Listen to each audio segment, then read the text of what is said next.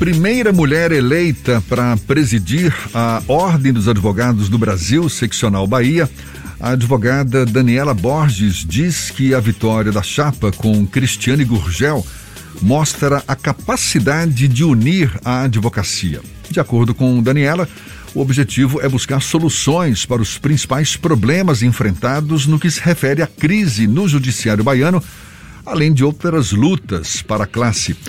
A presidente eleita da OAB Bahia, Daniela Borges, é nossa convidada, é com ela que a gente conversa agora. Seja bem-vinda. Bom dia, Daniela. Bom dia, Jefferson. Um prazer estar aqui com vocês. Cumprimentar também o Fernando, todos que nos, nos assistem né, pelo YouTube, todos também que nos acompanham aí pela rádio. Um prazer estar aqui com vocês. Prazer todo nosso. Antes de mais nada, parabéns pela vitória. Primeira mulher à frente da OAB, certamente uma grande conquista.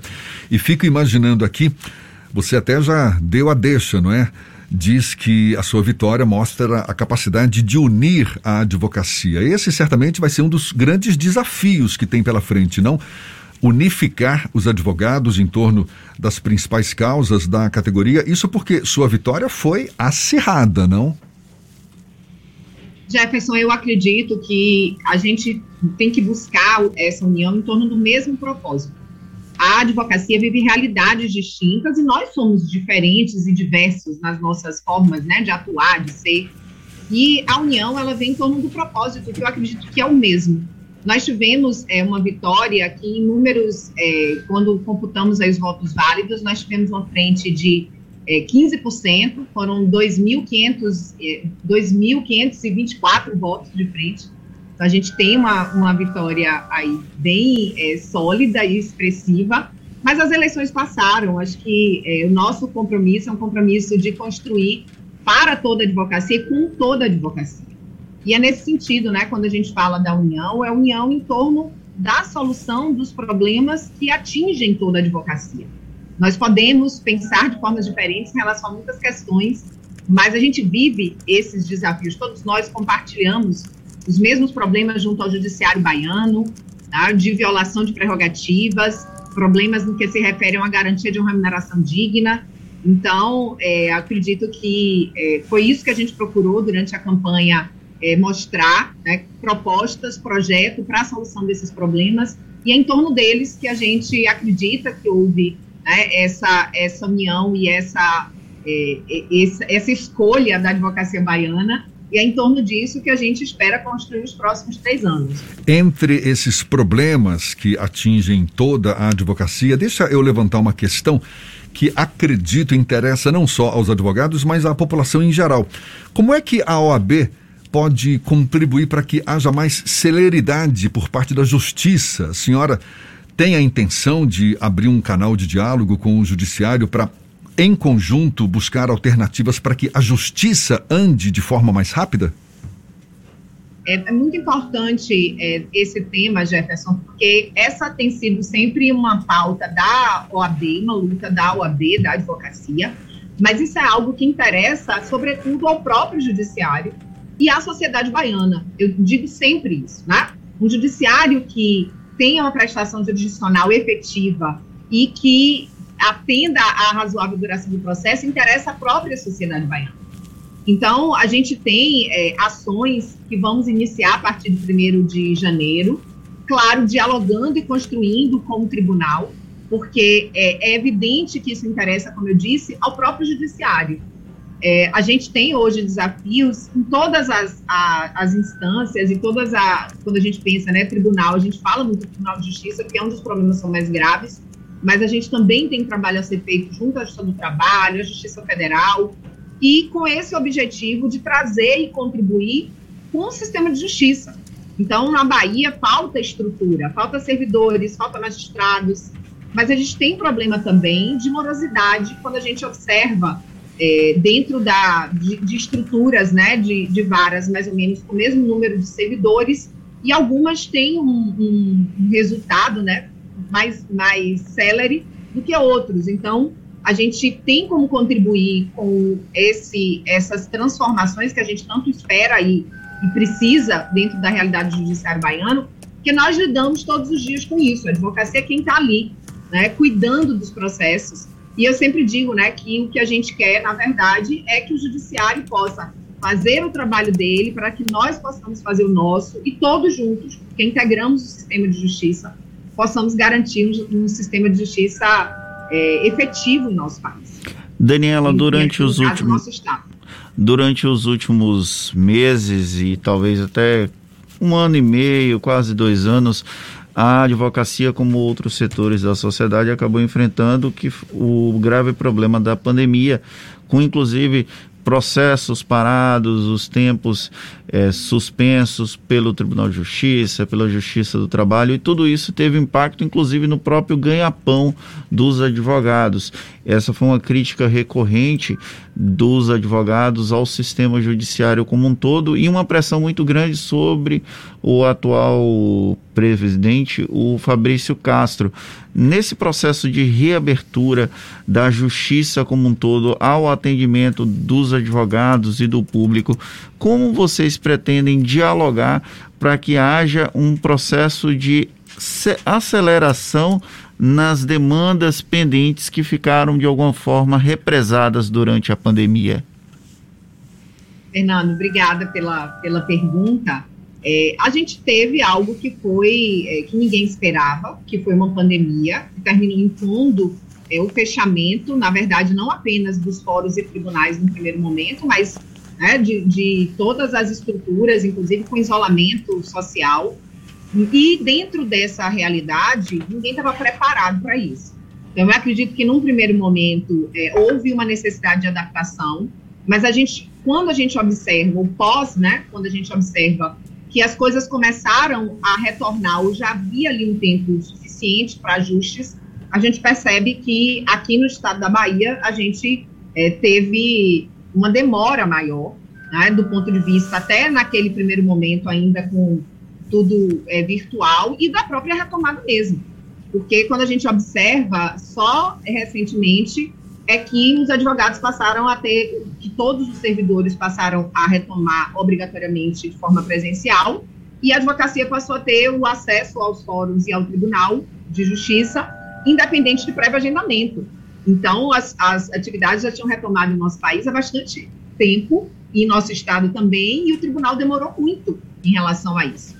Então, a gente tem, sem dúvida nenhuma, esse desafio. É claro que a gente ainda tem um contexto de pandemia, é importante destacar isso, a importância do protocolo, dos protocolos né, de distanciamento, de máscara, de álcool gel, mas acredito que a gente tem hoje protocolos que garantem o funcionamento né, dentro desses protocolos com segurança para advogados, partes, magistrados e servidores.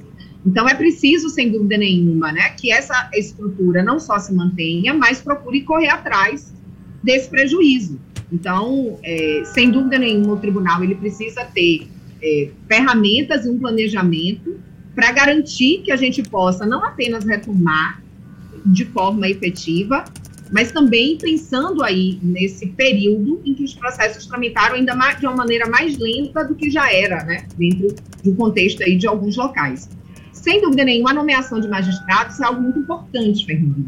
É, eu tive em agosto é, com o atual presidente é, Lorival, é, o desembargador Lorival, e ele relatava né, uma luta da OAB da Bahia, houve a nomeação de 98 magistrados nesse, nesse biênio, né, com o presidente Lorival. Isso é suficiente? Não. Em números oficiais do tribunal, ainda faltam 170 magistrados.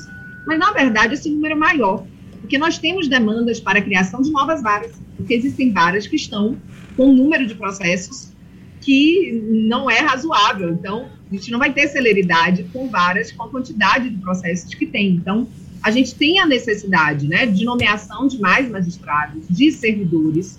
É, a OAB da Bahia já vem tratando sobre isso, né, sobre a possibilidade de ainda, sobre a presidência do, do desembargador Lorival, a nomeação de mais magistrados.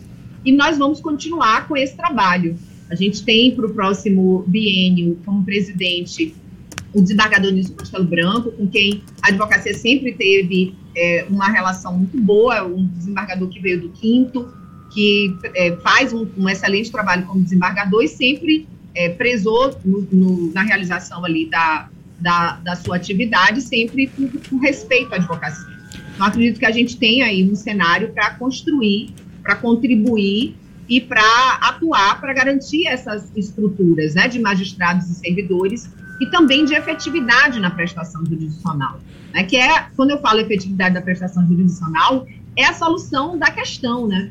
É, é de fato que os processos sejam julgados, porque às vezes a gente vê processos que estão dois, três anos conclusos para julgamento, e ao invés de ter sentença, tem um despacho. Manifestem-se as partes sobre o interesse de agir. É, na verdade, o processo está aguardando a sentença. Então, eu falo sobre essa, esse pleito, que é um pleito da advocacia e pelo qual nós vamos trabalhar incansavelmente nos próximos três anos, mas a gente, Fernando, lida com o cidadão, né, que é a parte do processo. E a gente sabe o quão difícil é para o cidadão, para a cidadã, ali no caso, nosso cliente, esperar 10 anos por uma solução. Daniela, uma outra. anos. A gente está conversando com a Daniela Borges, que é a presidente eleita da OAB Bahia. É, o judiciário baiano passou por fases delicadas ao longo dos últimos meses. Nós temos a Operação Faroeste relacionada ao Tribunal de Justiça, nós temos a injusta causa que atinge o Tribunal de Regional do Trabalho aqui da Bahia.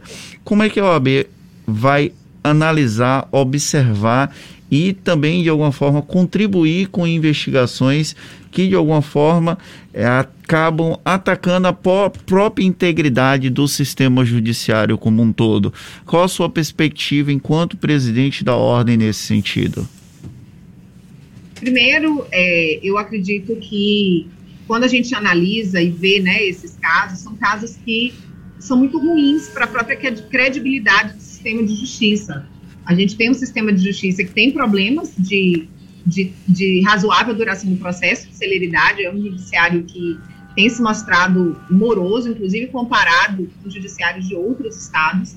E quando a gente vê é, casos como esse, tanto a Operação Faroeste como Injusta Causa, isso né, macula, inclusive, a imagem de muitos magistrados que trabalham de forma séria, né? Porque fica é, a, aquele, a, os fatos e as investigações que terminam é, maculando a, a, imagem do tribunal, inclusive é, eu sei que é interesse de todo o tribunal, na perspectiva né, daqueles que trabalham com seriedade, que esses casos sejam solucionados. Eu acho que essa é a prioridade.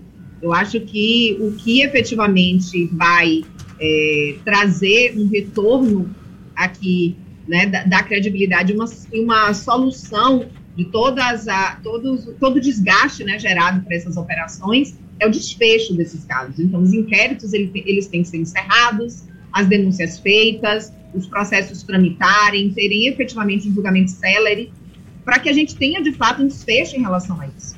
E tenha, um, um, um, de fato, uma realização de justiça, que é a decisão, a solução. Então, quem for efetivamente culpado, ter a decisão condenatória, houver alguém que está sendo indevidamente acusado, tem uma decisão inocentando, interessa a todos a solução por meio do devido processo legal.